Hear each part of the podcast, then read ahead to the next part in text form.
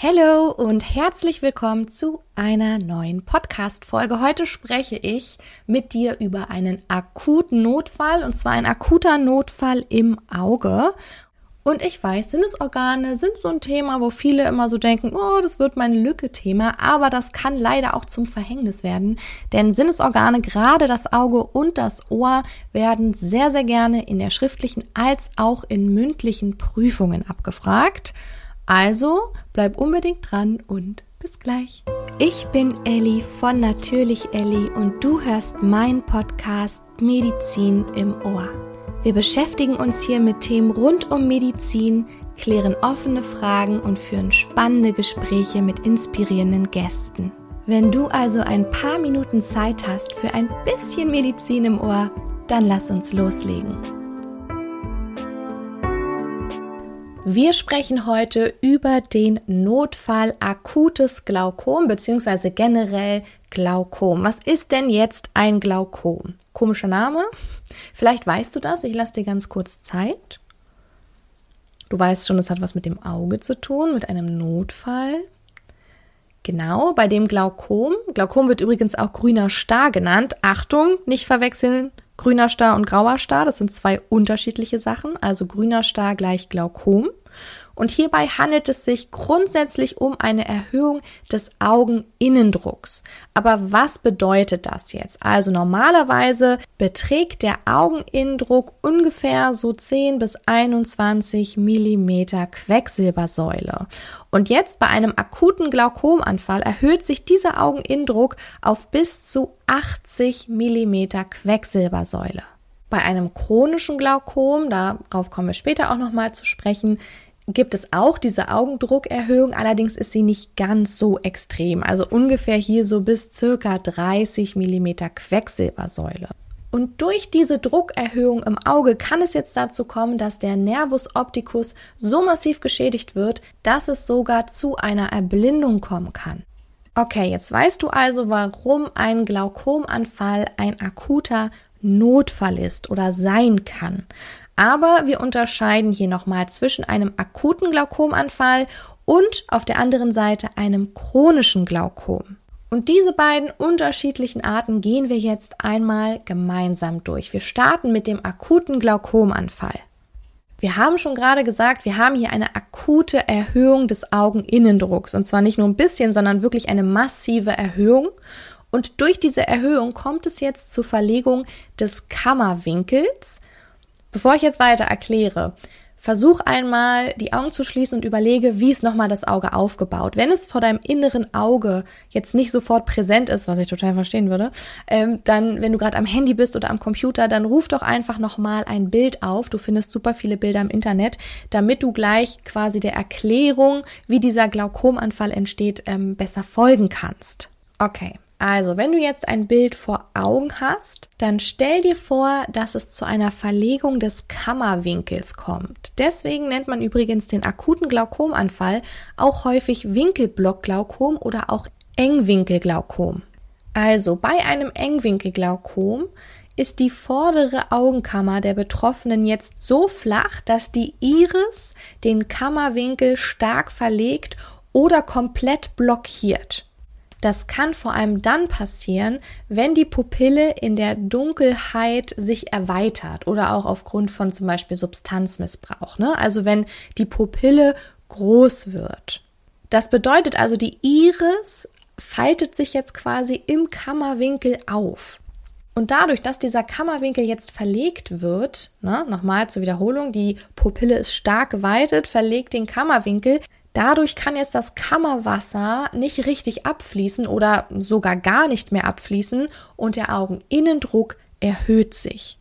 So, das wäre jetzt bei der akuten Form, ne? Und beim primären Engwinkelglaukom. Es gibt auch noch das sekundäre Engwinkelglaukom und das ist jetzt zum Beispiel auf bereits eine bestehende Augenerkrankung zurückzuführen. Zum Beispiel, man nimmt immer hier gerne den Diabetes mellitus. Okay, also wenn wir ganz plötzlich hier eine Abflussstörung haben und diese Abflussstörung führt dazu, dass der Augeninnendruck steigt, spricht man von einem akuten Glaukomanfall. Also es passiert plötzlich. Und dieser Augeninnendruck kann dann auch innerhalb von wenigen Stunden so stark ansteigen, dass jetzt hier, wir haben gerade schon gesagt, die Nerven geschädigt werden oder auch die Netzhaut.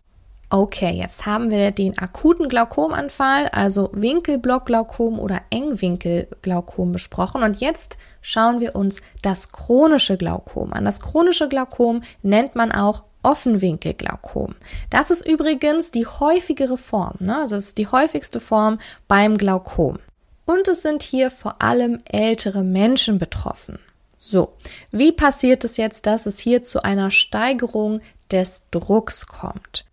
Auch hier entsteht der Druck durch eine Abflussstörung, aber die Abflussstörung liegt hier im oder am Trabekelwerk. Weißt du noch, was das ist? Ich lasse dich ganz kurz überlegen. Ganz genau, das Trabekelwerk ist ein Teil von der Augenkammer, also genau genommen von dem Augenkammerwinkel und das Trabekelwerk ist eben der Hauptabfluss für das Kammerwasser. Man sagt immer, es ist so lockeres, loses Gewebe und es sieht aus wie ein Schwamm. Also stell dir einen kleinen Schwamm vor, der jetzt hier sitzt, also Teil vom Augenkammerwinkel ist und dafür zuständig ist, dass hier eben das Kammerwasser des Auges gut abfließen kann.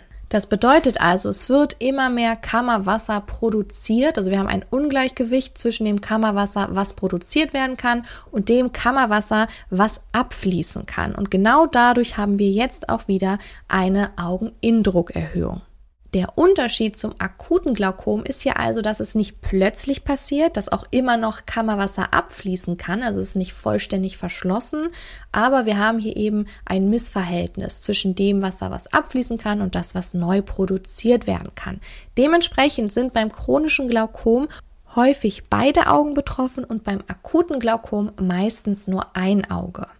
Okay, jetzt haben wir verstanden, wie es bei diesen beiden Formen, dem akuten Glaukom und dem chronischen Glaukom, zu der Erhöhung des Drucks kommt. Und jetzt gehen wir mal weiter und schauen uns an, was wir hier für Symptome haben könnten.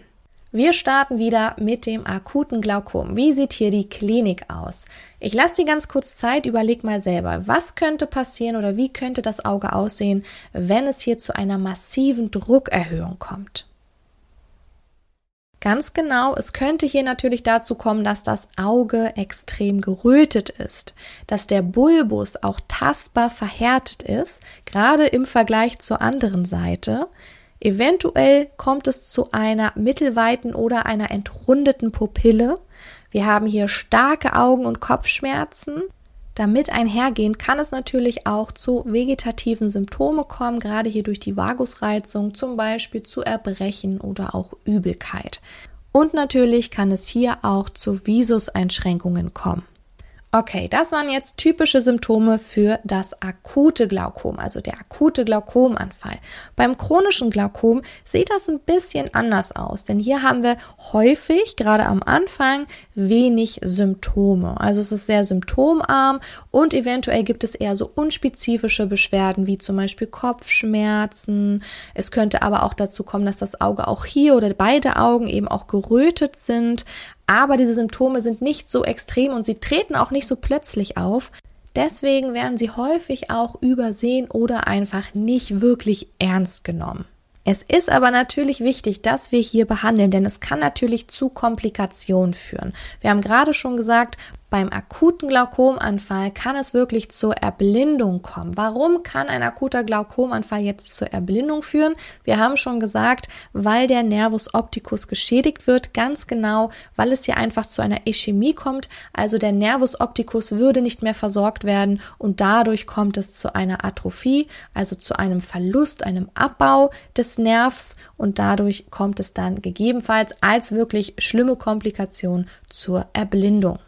Außerdem könnte es ja auch zu einer Nekrose der Iris kommen und zu chronischen Entzündungen des Auges.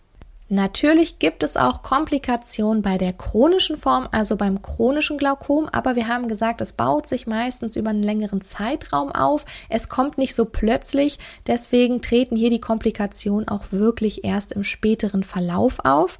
Aber es kann natürlich auch hier zum Erblinden kommen, also Erblindung des Auges oder beide Augen, wenn es eben zu spät bemerkt wird und hier der Nerv schon sehr geschädigt ist. oder natürlich auch zu Gesichtsfeldverlust. Also auch hier kann es zu Visuseinschränkungen kommen.